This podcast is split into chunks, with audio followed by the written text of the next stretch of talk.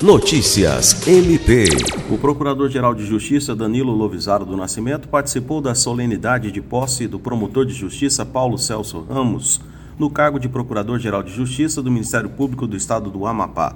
A cerimônia contou com a presença de membros do Conselho Nacional do Ministério Público, do Conselho Nacional de Procuradores Gerais de Justiça do Ministério Público dos Estados e da União e da Associação Nacional do Ministério Público, além de autoridades locais. Paulo Celso Ramos sucede a então Procuradora-Geral de Justiça, Ivana Sei, que dirigiu o MPAP nos últimos quatro anos. William Crespo, para a Agência de Notícias do Ministério Público do Estado do Acre.